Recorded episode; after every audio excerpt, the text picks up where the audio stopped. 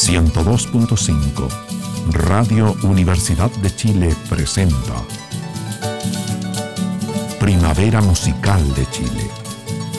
Este programa es financiado con el aporte del Fondo de Desarrollo de las Artes y la Cultura, Ministerio de Educación.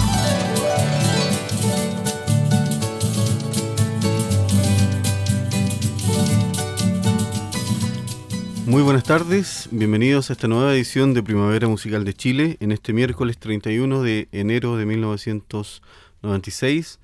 Llegamos al programa número 42 de este ciclo denominado Primavera Musical de Chile que ha contado con el auspicio del Fondar y lo prometido afortunadamente el día viernes pasado lo podemos cumplir ya que contamos nuevamente con la presencia del señor Fidel Sepúlveda, director del Instituto de Estética de la Universidad Católica, quien ha accedido gentilmente a apoyarnos en esta difusión de la cultura tradicional, lo cual obviamente agradecemos. Y bueno, el tema que se pretende eh, abarcar hoy día es la identidad específicamente el tema que, sirvió de base a la temporada de arte y cultura tradicional, la duodécima que se efectuó en la Universidad Católica, y el tema era la identidad en el folclore y en las artes. Y de esto nada mejor que nos hable nuestro invitado, don Fidel Sepúlveda. ¿Cómo está? Bienvenido. Muy bien, muy bien. Muchas gracias por acompañarnos. Y usted nos contaba que eh, este tema, la identidad en el folclore y las artes, fue el tema que, usted expuso en esta decimosegunda o duodécima temporada de arte y cultura tradicional. Y sería interesante conocer un poquito, tal vez, un poquito de, la historia de esta mm, duodécima temporada, o sea, es decir, ya son varios años los que usted lleva trabajando en, en la Universidad Católica con esta mm, especie de escuela de temporada, ¿no? Entonces, tal vez, antes de ir al tema propiamente tal, sería bueno que nos contara un poquito cómo se lleva acá, a cabo este, esta mm, iniciativa, qué gente participa. Yo sé que, por ejemplo, participó la señora Margot, don Osvaldo Cádiz, en algunas eh, clases, y, y, creo que viene gente de varios puntos del país también, entonces sería importante mencionar, ¿no es cierto? Eh, sí. Bueno, yo comencé esto el año 82 en Concepción y luego el año 87 lo reinicié acá en Santiago. La idea es la siguiente. En Chile se ignora muchísimo, por no decir la totalidad, del tema de la identidad. Lo cual es muy grave porque quien no sabe quién es, en el fondo está perdido en el espacio y en el tiempo. Y un pueblo que no tiene claro esto está perdido en la historia. Entonces, a pesar de que no hay ninguna instancia, ni en la enseñanza básica, ni en la media, ni en la universitaria, que se haga cargo de eso, o, precisamente por eso, yo he entendido que debo hacerme cargo porque yo lo considero como un elemento fundamental para, para que una sociedad, para que una cultura tenga un eje y tenga una dirección. En ese sentido, entonces, se ha creado esta instancia que invita a todos los estudiosos, a los intérpretes, a los creadores que trabajan con nuestra cultura tradicional a reunirnos con el objeto de ir revisando los temas más importantes de esta área de, lo nuestro, de esta área de nuestras raíces y de la proyección de estas raíces. Y es así como en esta 12 temporada examinamos el tema de la identidad en el folclore y en las artes. ¿Por qué en el folclore y en las artes? Bueno, es un tema un poco largo de explicar, pero yo pienso que la, identidad precisamente se codifica, se objetiva en la cultura y dentro de la cultura en la creación artística. De tal modo que cuando se preguntan, bueno, ¿y cómo vamos a saber qué es el chileno? La clave está precisamente en aprender a leer cómo dice esta identidad la literatura, la música, el baile, la plástica, el ritual, el teatro, etcétera, etcétera. Y para, para a ver, plantearle esto a gente que viene desde Arica a Magallanes es que organizamos estas 12 temporadas. Y también junto con recoger alumnos de las 12 regiones, buscamos eh, invitar a profesores que cubrieran el amplio espectro de nuestra de nuestra de nuestras culturas regionales. Y es así como por primera vez pudimos presentar en Santiago el folclore de la Patagonia chilena con una pareja de profesores que vino desde Coyhaique.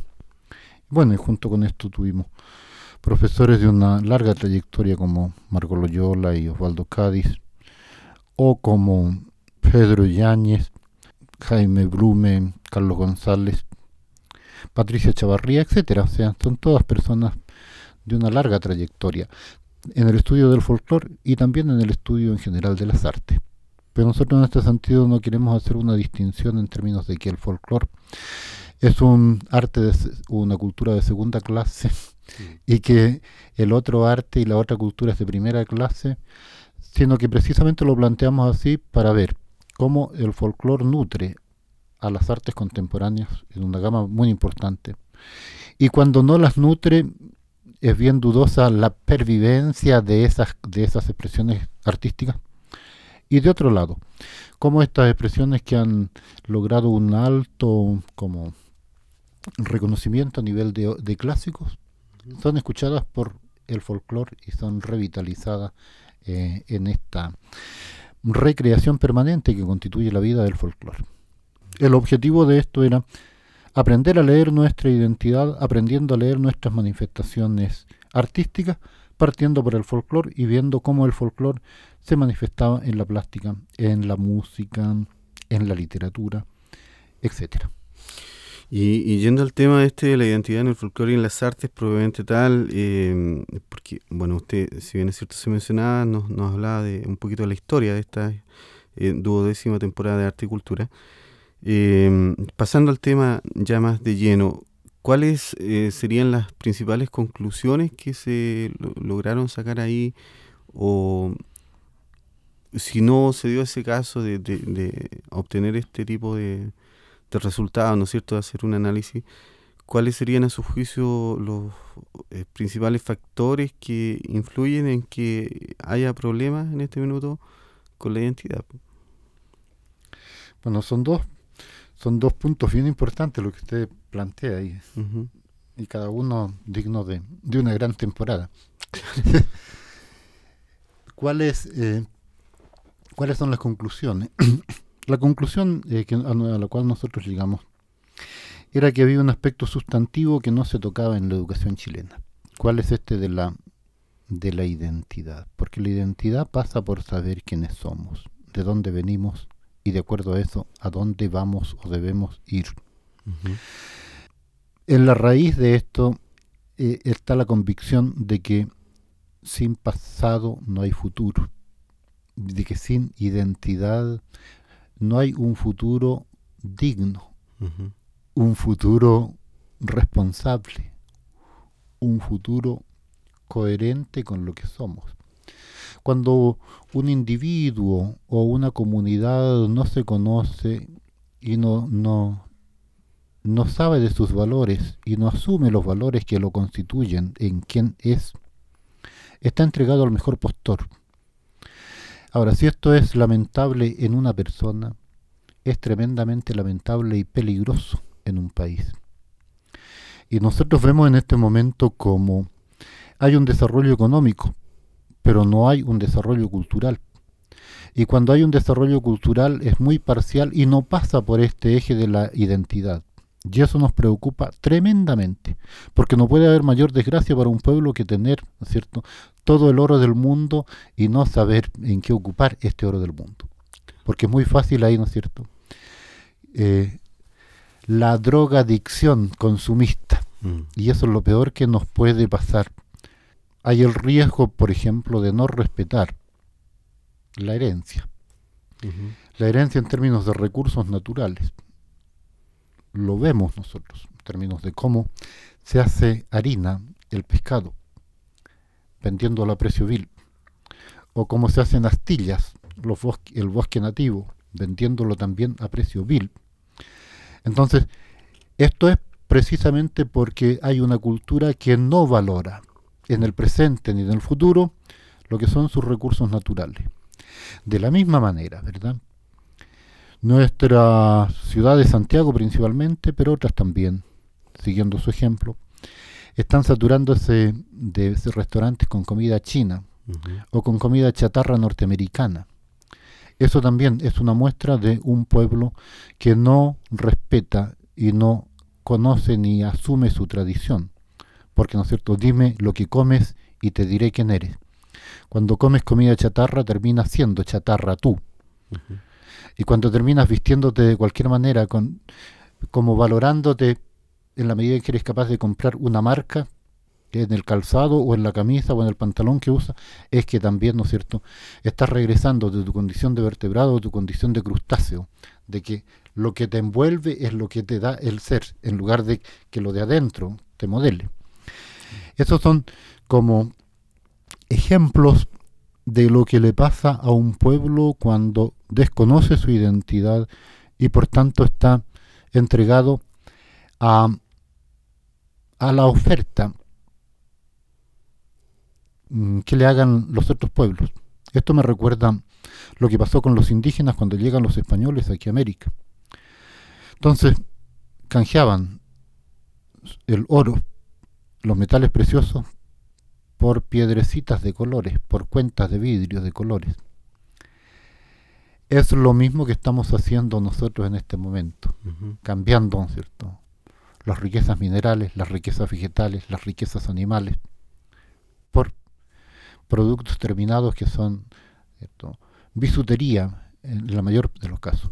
Pero también estamos mm, dejando de lado mm, modos de vida respetables que asientan, que aquilatan, que profundizan en lo que es la calidad humana y incorporando hábitos de otras culturas que son enajenación, que son frivolidad, que son en el fondo estupidez disfrazada de, de novedad. Y eso, y eso a cualquier chileno bien nacido le preocupa. Esa sería como la motivación profunda de estos cursos, de estas instancias, esta escuela de temporada, que tiene como tema la identidad en el folclore y en las artes. Don Fidel, le propongo que antes de seguir conversando, eh, demos paso también a la música con El Hijo Maldecido, que es interpretado por la señora Patricia Chavarría. ¿Nos quiere comentar un poquito este, tema? Yo preferiría que lo escucháramos eh, primero y enseguida lo, lo comentamos ya con la... Pero, pero desde luego el tema este de la maldición de la madre sobre el hijo es un tema de muy larga data y habla de, de, precisamente de un gran valor, el valor de la familia dentro de la tradición chilena. Cómo la madre es respetable y en la medida en que es respetable, la maldición es temible. ¿Ya? Vamos entonces con este tema, el hijo maldecido.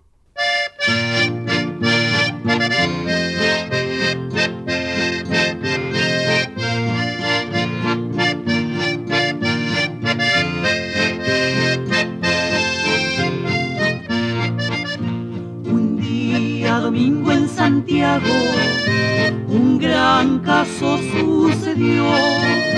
Un domingo en Santiago un gran caso sucedió. El joven José Alizandri con su madre cometió. El joven José Alizandri con su madre cometió.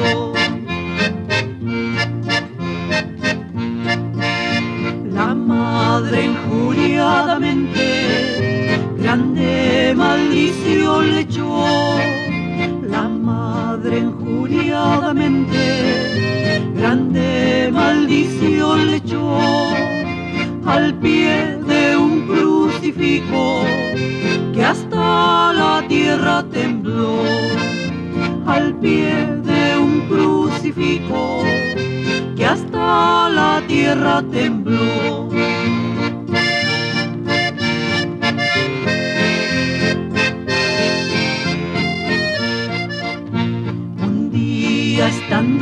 Trabajo, castigo el hijo sufrió. Un día estando en trabajo, castigo el hijo sufrió.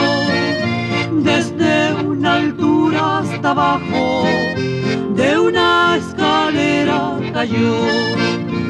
Desde una altura hasta abajo, de una escalera cayó.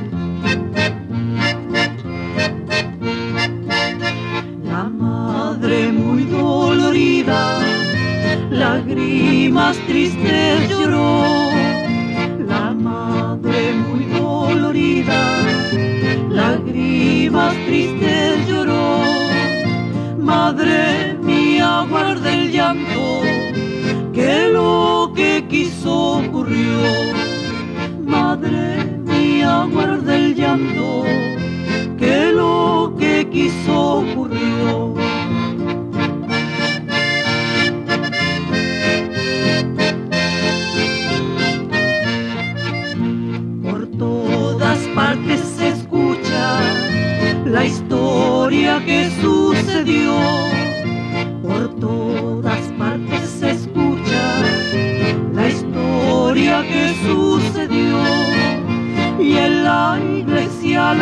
La campana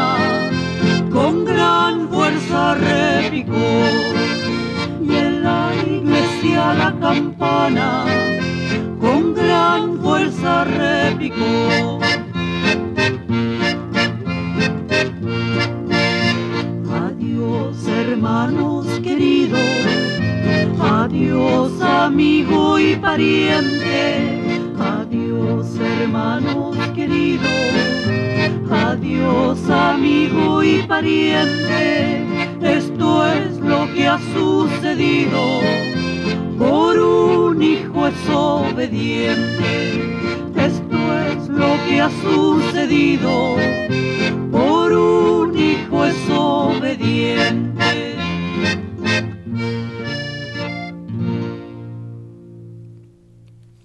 Bien, ahí estaba El Hijo Maldecido en la voz de Patricia Chavarría.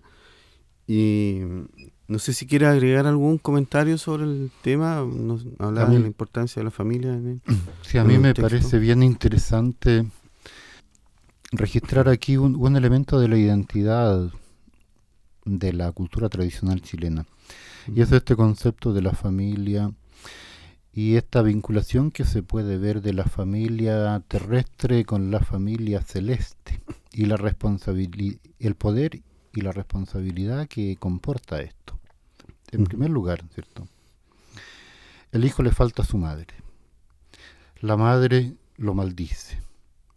Pero al maldecirlo no está operando con su poder, sino que está, ¿cierto?, como comprometiendo el poder de más allá, de más arriba, con el objeto de que se castigue esta falta del hijo. Y después cuando el hijo, ¿no es cierto?, cae de esta escalera, producto de, de esta maldición, la madre llora y se arrepiente de alguna manera de haber eh, lanzado esta, esta maldición. Vale decir, hay una... Primero un castigo al hijo por no respetar a la madre, pero enseguida también un castigo a la madre por no regular, ¿no es cierto?, su ira Ujú. y con eso maldecir al hijo y causarle este daño al hijo. Y luego el hijo que se despide de sus hermanos, de sus parientes y de sus conocidos. No es entonces solo la familia celular, sino que es a toda la comunidad la que pierde a este miembro de la familia y este miembro de la familia registra esto como una cosa muy dolorosa y se despide eh, muy amorosa y muy doloridamente de esto. Entonces es una, una expresión a mi juicio muy, muy reveladora de la identidad entendida en, este contexto de la cultura chilena como algo que se arma a partir de la relación del hombre consigo mismo, del hombre con los otros, del hombre con el mundo y del hombre con Dios. Ese sería como el grupo de relaciones que están comprometidos en este concepto de la identidad. Ahora, ¿en qué se diferencia esta identidad de la identidad cosmopolita contemporánea? Yo pienso que eh, en casi todos los puntos, en, en, términos de que hay una, hay una relación consigo mismo que cuando tú no tienes como clara una raíz, entonces, ¿con quién te estás relacionando? Si tú no, tú no reconoces, ¿no es cierto? Una cadena para atrás de tus padres, de tus abuelos y de una cultura, entonces ya, ahí la relación contigo mismo parte como si tu ser partiera con la, qué sé yo, con la fecha de bautismo o con la edad de la razón. Pero la mm. verdad es que uno nace mucho antes y viene navegando en el mundo mucho antes de lo que dice la partida de nacimiento. Enseguida, ¿no es cierto? Esta cultura contemporánea en donde tú no tienes prácticamente familia porque puedes ir por todo el mundo, todo, cuando todos los hombres son como tu familia, en el fondo no tienes ninguna familia, ¿no? Entonces ese es otro otro aspecto interesante de registrar. Mm, en, términos de que tú no te desarrollas solo, siempre necesitas al otro. Y no creces verdaderamente contra el otro, sino con el otro. Y tu, tu meta de realización no pasa por el cadáver de tu enemigo, de tu adversario, sino que pasa por este vínculo por el cual concuerdas una acción con los que te rodean, sean tus parientes o tu familia. Entonces yo creo que aquí hay, en este romance se puede ver eh, varios elementos que constituyen esta identidad, que es primero un vínculo consigo mismo y con la madre, en este caso, y con la familia. Después un vínculo con los otros, con los vecinos, que, que, también, ¿no es cierto?, le ayudan a este, a este personaje que muere a, a vivir y luego le, hacen que, que la muerte también se enfrente de otra manera, que cuando tú no tienes, ¿no es cierto?, de quién despedirte y, y, a quién echar de menos. Y luego está la, la, otra dimensión, ¿verdad? La dimensión de, de lo sagrado, de lo divino, que en este caso está presente también. Y en esta otra cobertura de esta identidad cosmopolita como que la, la dimensión de, de la trascendencia vinculado con algo sobrenatural está también desaparecida, no existe. En este romance interpretado por Patricia Chavarría veríamos eh, una como la emergencia, como en un iceberg, elementos de, que son constitutivos de una identidad chilena tradicional también está no solo en el texto, también está en la música, en este, en este, en este ritmo de vals, en este, en este timbre de guitarra y acordeón, en los mismos timbres de las voces, hay toda una, una atmósfera que nos está entregando materiales para pensar cómo se siente la identidad chilena eh, uno puede escuchar también un vals mexicano, pero el vals mexicano tiene otra, tiene otro ritmo, tiene otra otro timbre. Es otra, entonces, no solo en estos materiales eh, más bien conceptuales del texto, sino también en la música, uno puede ir leyendo elementos constitutivos de este mundo para adentro del chileno, de esta discreción del chileno, de esta moderación del chileno que, muy rara vez se sale de sí. Don Fidel, eh, yo quisiera, usted mismo lo mencionó al inicio del programa, o sea, son temas tan amplios que esto, hablar sobre la identidad, podríamos, no sé, abarcar horas y horas, ¿no es cierto?, tratando de, de dar una visión más o menos completa, pero yo quisiera ir a algunos puntos específicos que a mí me interesan eh, destacar. El, el, día sábado, por ejemplo, a mí me tocó eh, hacer un trabajo en que se presentaba una obra en Huachurá, El Grito de la Raza, en que participó un grupo de, de lituches, que es decir, gente que, que está consciente de los valores de la raza, de los grupos étnicos, y tratan de mantener esos valores eh, presentes. gente común y corriente que está formando esa agrupación de personas.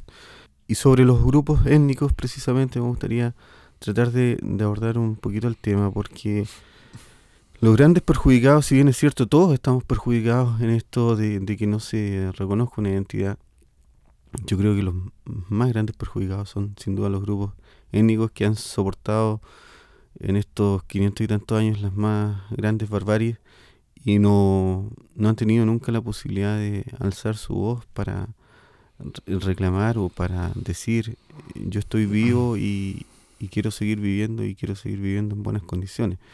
Entonces tal vez conocer su opinión desde ese punto de vista, de, las grandes tragedias que nos han involucrado como pueblos desde que llegaron los españoles a este continente, o sea, de ahí parte todo. El tema me parece sumamente interesante también desborda los minutos de una, de una, de una entrevista y de una respuesta, pero en fin. Eh, yo pienso que en América, precisamente por este desconocimiento de la identidad, no se ha valorado lo que es la presencia indígena y lo que es el deterioro de esta presencia en, nuestra, en nuestra realidad. Eh, hay un ensayista que pedía el don de lágrimas para hablar de los indígenas y hay otro ensayista que dice que la historia de América no se puede escribir en verdad sin registrar el aporte, el aporte al crecimiento y a la prosperidad de América hecho a expensas de la pobreza y del despojo y de la disminución de lo indígena. De tal manera que hablar de Chile y hablar de América obliga a abordar el tema del indígena. Ahora, ha ocurrido precisamente esta dificultad del hombre occidental para considerar al otro en la medida en que el otro es diferente de él. Hay en esto un egocentrismo y un narcisismo tremendamente dominante, diría yo, y tremendamente lesivo, porque esto le impide al hombre europeo conocerse y le impide conocerse. No se puede conocer si precisamente no se reconoce en el otro. No se puede reconocer ni crecer verdaderamente si no está abierto a lo extraño y a, y a la humanidad de él navegando y haciendo la experiencia de humanidad en el otro. Entonces, cuando llega aquí a América, el hecho de que el indígena sea diferente para el europeo pasa porque es inferior. Pasa porque es inferior desde la reflexión, ¿no es cierto?, acerca de si es hombre, que en el caso de la colonización de América del Norte se despachó fácilmente, articulando, ¿no es cierto?, una filosofía que dice que el indígena es naturaleza, no es cultura. Y como tal, así como se limpia el espacio norteamericano de bisontes y de otros bichos se, lo limpia de indios. Entonces, la tremenda barbarie, la masacre, el genocidio, del cual no se, no se dice, ¿no es cierto?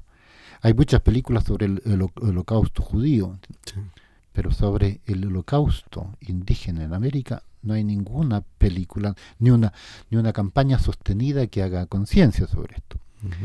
Entonces, eso es, ¿no es cierto?, la cosa más, más drástica y, más vergonzosa eh, en términos de, la historia de América.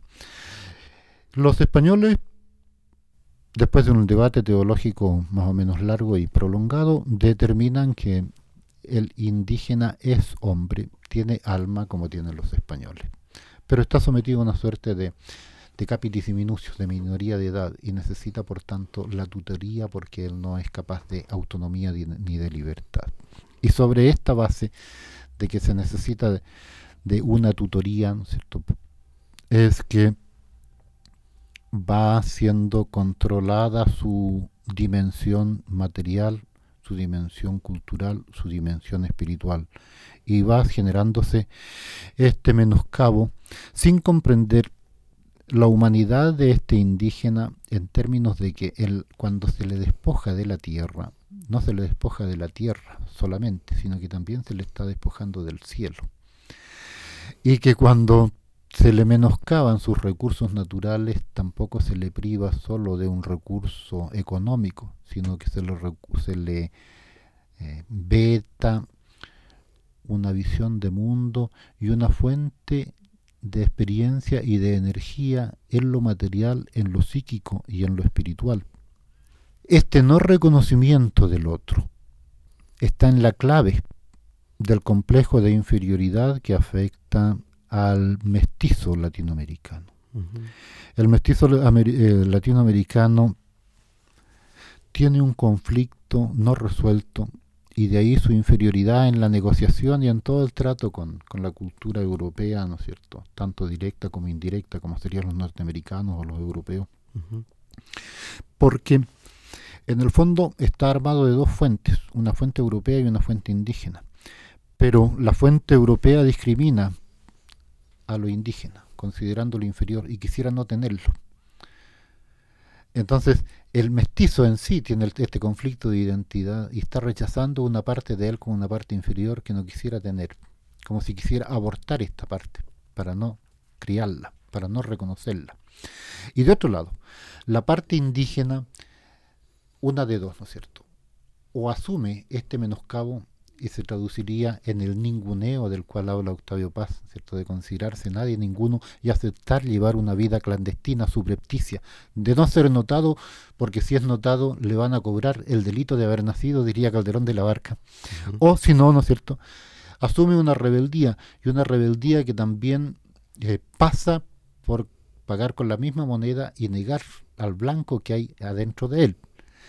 De, de todas maneras, este no diálogo, este no encuentro, este no reconocimiento de lo europeo y de lo indígena que hay en el mestizo, que somos la inmensa mayoría de los hispanoamericanos, nos ha perjudicado históricamente mucho, nos sigue perjudicando en el presente y nos va a perjudicar más en el futuro, en donde necesitamos absolutamente toda nuestra fuerza y sobre todo validar nuestra diferencia no como inferioridad, sino como posibilidad de una ventaja comparativa frente a los otros pueblos.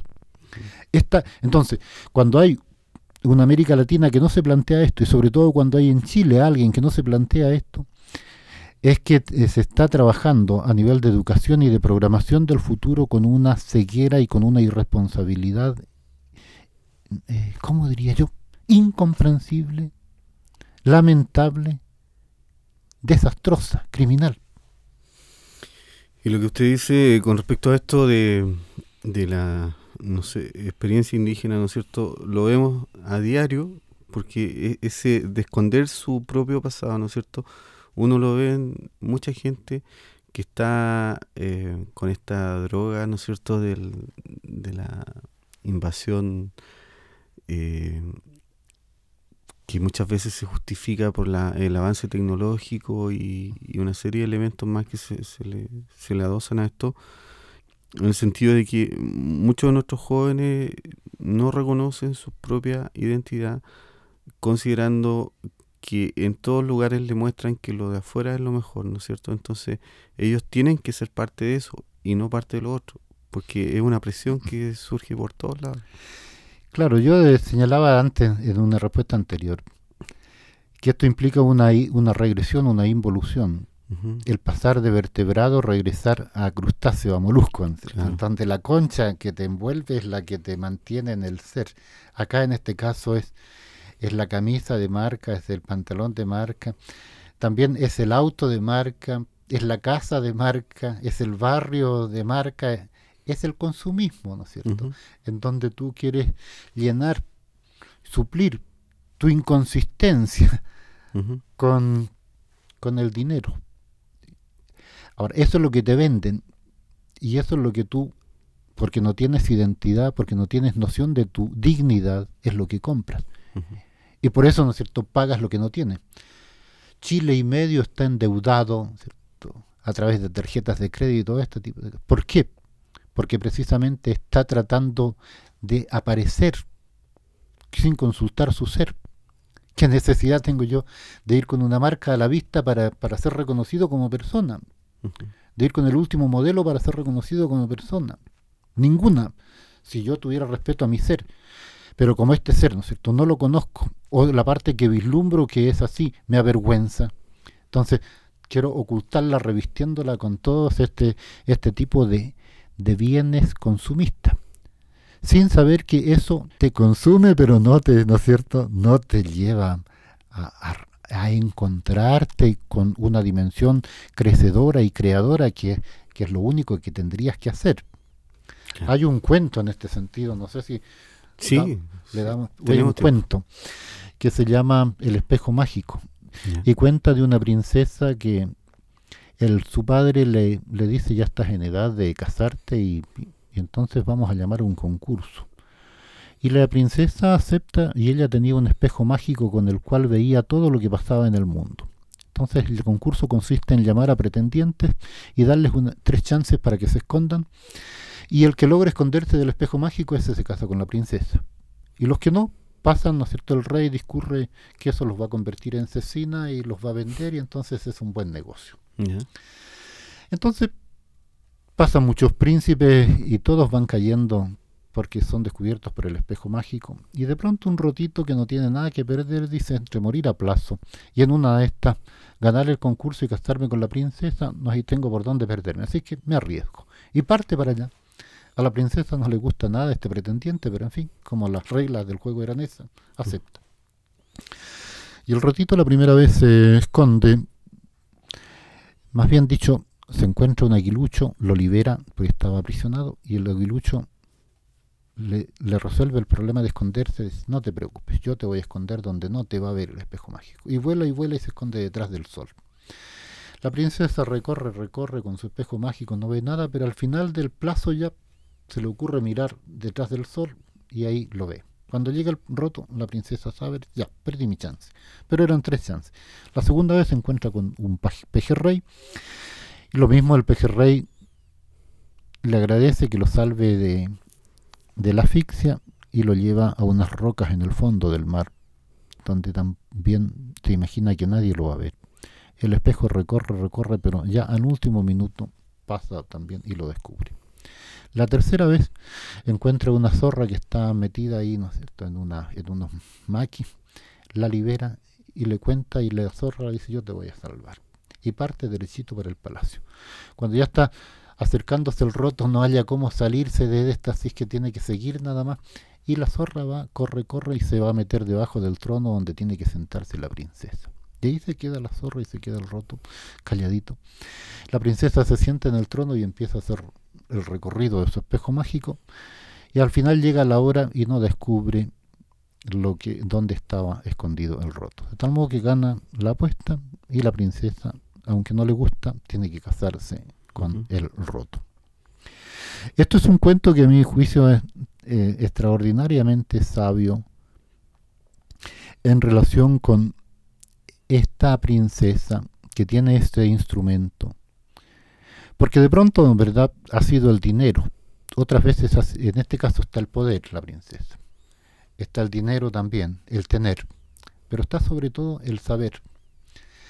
En este momento, todo se figura para mm, distorsionar las cosas. Cuando no hay un eje de valores, ¿no es cierto? Todo esto se distorsiona. Entonces, la ciencia y la tecnología en este momento a Chile lo tiene muy bien colocado, según dicen. ¿Y para qué se emplea esta, este saber y esta tecnología? Para ubicar lo que está en lo alto, conocerlo, también para conocer lo que está en lo profundo, ¿cierto? Sea en las minas, en el fondo del mar. Ya. Y, lo, y todos los que concursan, todo lo conocido, ¿no es cierto? En el fondo va, es, es conocido para la muerte. Este instrumento, lo que conoce, lo mata. No es un conocimiento para la vida, un conocimiento para la muerte. Pero la princesa es representativa de un segmento muy importante de, la identidad chilena en ese sentido, y el cuento en este sentido es sabio, ¿no es cierto?, para indicarle a la comunidad chilena que escucha esto. ¿Qué pasa? La princesa emplea todo su el poder que tiene en conocerlo de afuera, pero no en conocerlo de adentro. No en orientar el espejo para que el espejo mire lo que es ella y para que mire la base del poder en la cual ella está asentada. Y esto es una parábola de lo que le pasa al chileno y lo que le pasa a la sociedad chilena, sobre todo a, a la sociedad que nos gobierna, que tiene el tener el poder y el saber. Desgraciadamente, mientras no orientemos esto, el espejo mágico, para saber a qué, a mirarnos para adentro y a mirar dónde estamos parados. Eh, con, esto terminaría yo esta, parte. El chileno no sabe dónde está parado, así literalmente. Cuando tú le preguntas, ¿no es cierto?, a alguien que vive en Vitacura, ¿y qué significa Vitacura? y al otro que está parado en Apoquindo, ¿y qué significa Apoquindo? Y usted que está en Huechuraba, ¿qué significa Huechuraba? Y digamos, ¿no es cierto?, y Macul, ¿qué significa Macul? Eh, y, y, por todo el resto de Chile. Y el chileno no tiene la menor idea de qué son esos nombres con los cuales nuestros ancestros, ¿no es cierto?, nombraron.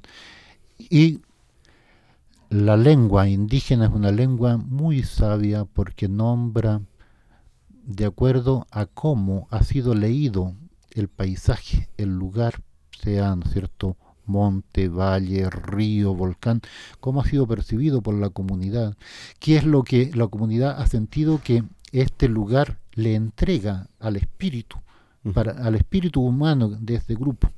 Entonces, esto es un síntoma, ¿no es cierto? No sabemos dónde estamos parados y esto pasa porque así como hemos arrinconado a nuestros indígenas, también hemos dejado como si no existiera su idioma. Con esto termino. Se comete un genocidio tremendamente grave cuando en las escuelas donde hay una comunidad mapuche se le pone precio a la entrada a este niño mapuche a la escuela que tiene que olvidar su idioma.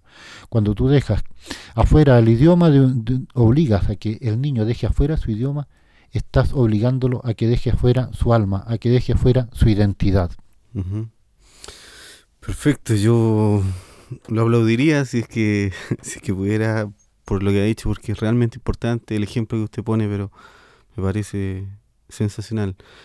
Le propongo que vamos a una tonada al Niño Dios que interpreta el grupo Palomar y luego comentamos un poquito.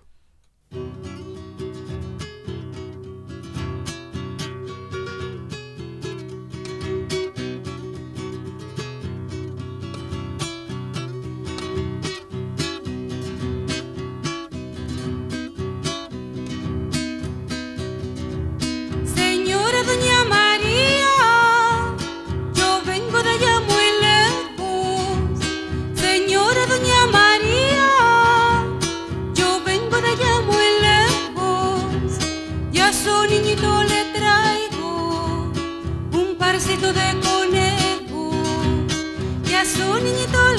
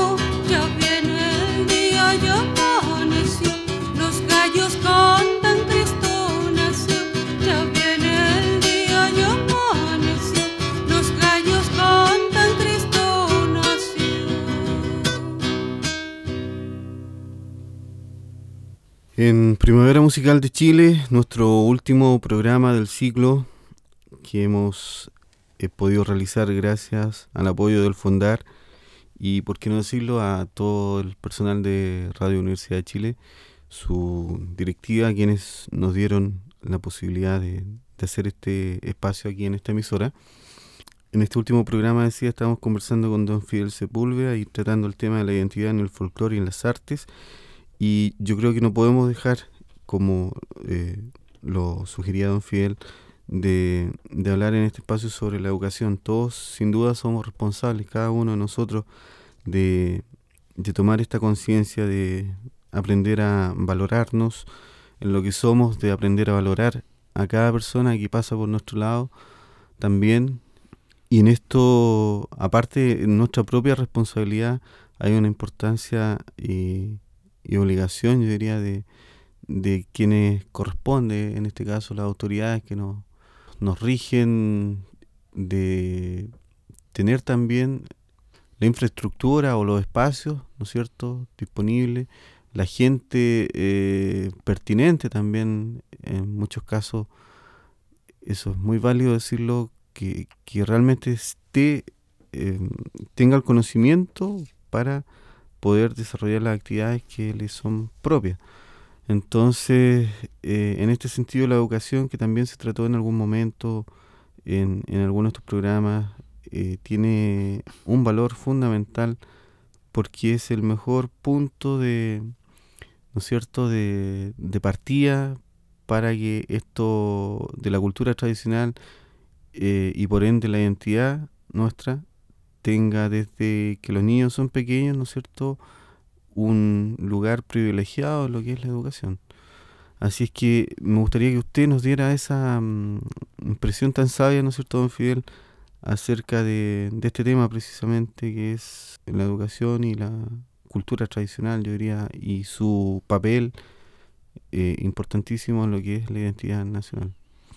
Sí, yo creo que todo lo que hemos conversado es un tema arduo, un tema difícil, y la solución pasa por la educación, por la educación formal y por la educación informal. Ahora, ¿qué bases tendría que tener esta educación? Yo diría dos bases, ¿no es cierto? Una que se llama pertenencia y otra que se llama creatividad. La pertenencia dice relación con las raíces, con, con sentirse parte y con la convicción de que el mundo, y la humanidad avanza con el otro y no contra el otro. Con el otro para hacerlo pasar de prójimo a próximo. y, y luego con lo otro como mundo también para hacerlo pasar de objeto aparte de, del sujeto. Hay una, una norma de una teóloga francesa muy importante que dice que nosotros ignoramos lo de naturaleza que hay en nosotros, conjuntamente como ignoramos lo de humano que hay en la naturaleza. Esto en relación con, la naturaleza. Entonces yo pienso que esta pertenencia ¿cierto? forma una, una, un capítulo importante en términos de que formamos una familia. Formamos una familia con la familia celular, pero también con la otra familia. Esto es lo que ocurre en la, en la cultura tradicional. Cuando muere un personaje, ¿no es cierto? Una persona, en, la cultura tradicional siempre hay personas, no hay individuos. Y cuando muere una persona, entonces no solo la familia celular, sino la familia grande del lugar de la comunidad se hace presente. Esta es la diferencia. Entonces, yo creo que tendremos que reconquistar la experiencia de comunidad, partiendo por, por pequeñas comunidades para irlas agrandando, para que haya muchas comunidades en donde se da cierto? la humanidad eh, precisamente en escala humana. La sociedad es demasiado grande. El Estado como padre no sirve para nada, ¿cierto? es un ente abstracto, tanático, que fagocita a los individuos. Hay que reconstituir esta experiencia de, de, comunidad. Y para eso no hay mejor tejido que el tejido, la pertenencia como que se gesta a través de un valor que es el valor de la solidaridad. Yo diría, ¿no es cierto?, que la solidaridad es el amor en ejercicio para con el otro. Algunos hablan de reciprocidad. La reciprocidad tiene un carácter restrictivo, es el do des. La solidaridad tiene este carácter mm, de generosidad. Yo no doy para que me des, ni doy de acuerdo a lo que tú me diste o lo que me vas a dar. Yo te doy, ¿no es cierto?, porque al dar crece mi, mi experiencia de humanidad y, crece la humanidad entera conmigo. Mm. Y esta alegría de ser es la que impulsa la acción solidaria. Entonces, no, una vez un director de La Serena me, replicó de que no, el asunto no era solidaridad, lo de la cultura tradicional, sino reciprocidad. Qué lástima que de, repente gente que está estudiando la tradición chilena no entienda determinadas distinciones que son fundamentales en este caso. Ya, es, eso es una primera cosa, la pertenencia. El pertenecer a algo me liga a algo, hace que haya un sistema de cordón umbilical o de raíces capilares que me nutren con lo de los otros y a través todo lo que yo hago no se consume en mí, sino que va a nutrir a los otros. Y esto me permite y sentirme acompañado y además sentirme comprometido y sentirme obligado, pero gloriosamente obligado, de acuerdo a, lo, a las virtudes de los otros. Eso es una cosa. Lo otro es la creatividad. La creatividad en términos de que cada día, ¿no es cierto?, amanece diferente y yo debería amanecer diferente y de que cada día, cada flor, cada hoja de un árbol es diferente y yo para sintonizar con esa creación que acaba de hacer este árbol, eh, yo tendría que también, ¿no cierto?, amanecer diferente. Y esto puebla el mundo de encantamiento, lo, lo puebla de como de, de la alegría, del asombro, de la admiración y del gozo de estar vivo, con pertenencia, o sea, con raíces y con creatividad para cultivar la originalidad, pero la originalidad precisamente es que es darle al origen toda la fuerza originante que tiene. La originalidad no está en, en, ¿no es cierto?, meterse en el Internet para ir a, a, a, espiar qué es lo que están haciendo en otros lados, para yo traerlo para acá y pasarlo por mío, sino en descender a mis raíces y ahí a ocultar la maravilla que soy y esto sacarlo adelante sin mirar para el lado para ver si me aplauden o no. E, este es un pueblo con personalidad, este es un pueblo con identidad. Volviendo, entonces, con estas dos bases.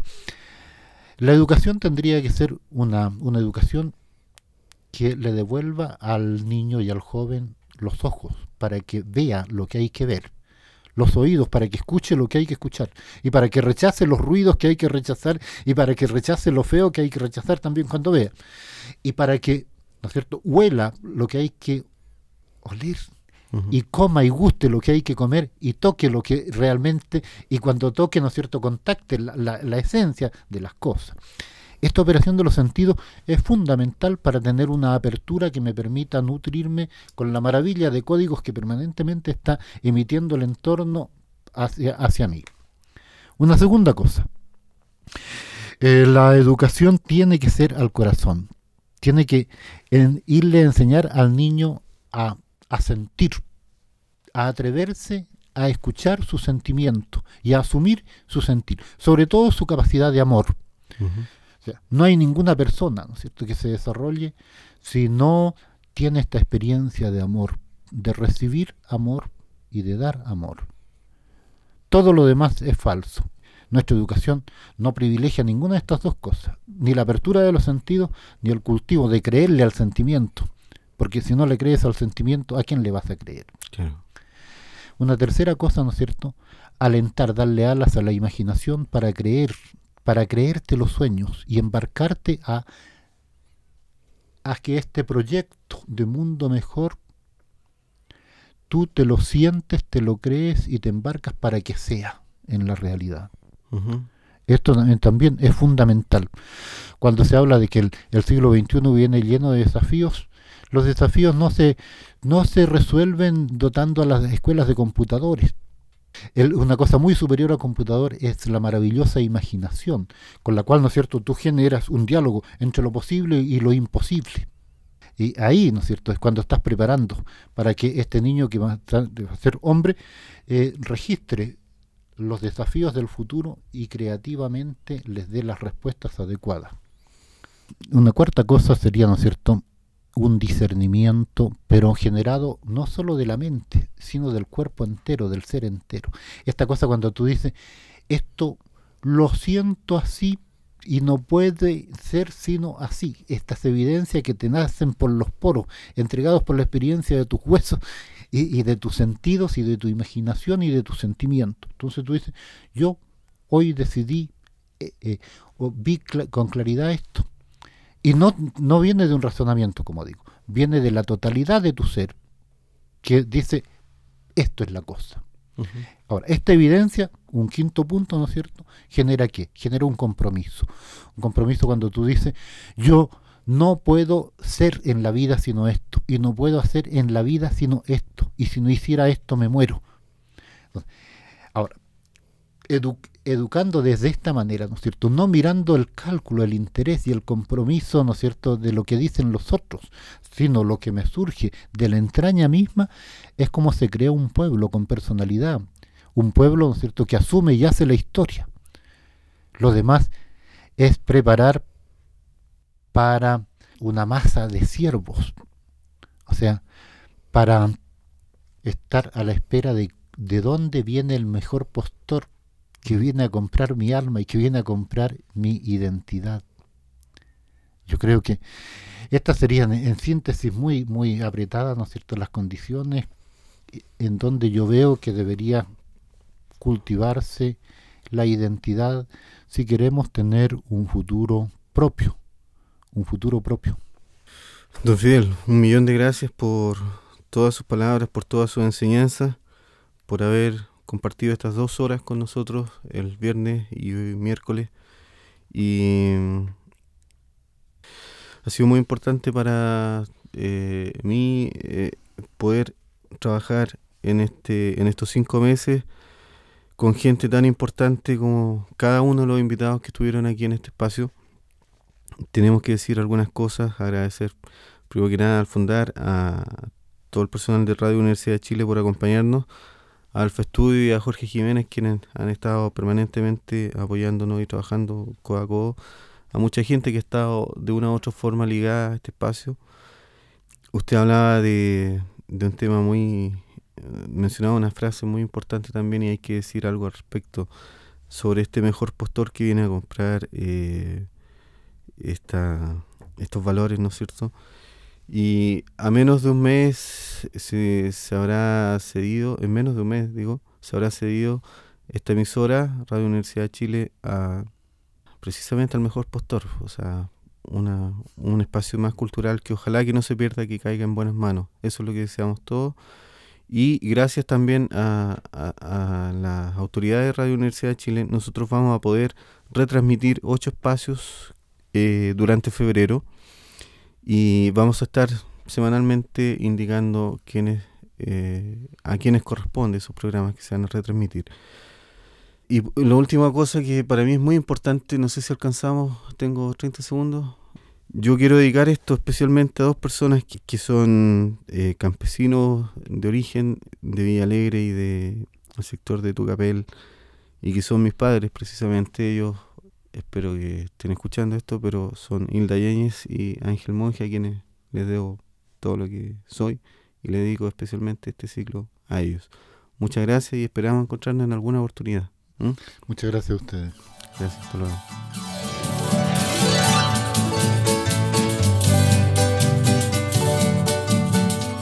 Radio Universidad de Chile presentó Primavera Musical de Chile este programa se transmite los días miércoles y viernes a las 14 horas. Conducción. Enrique Monje Yáñez.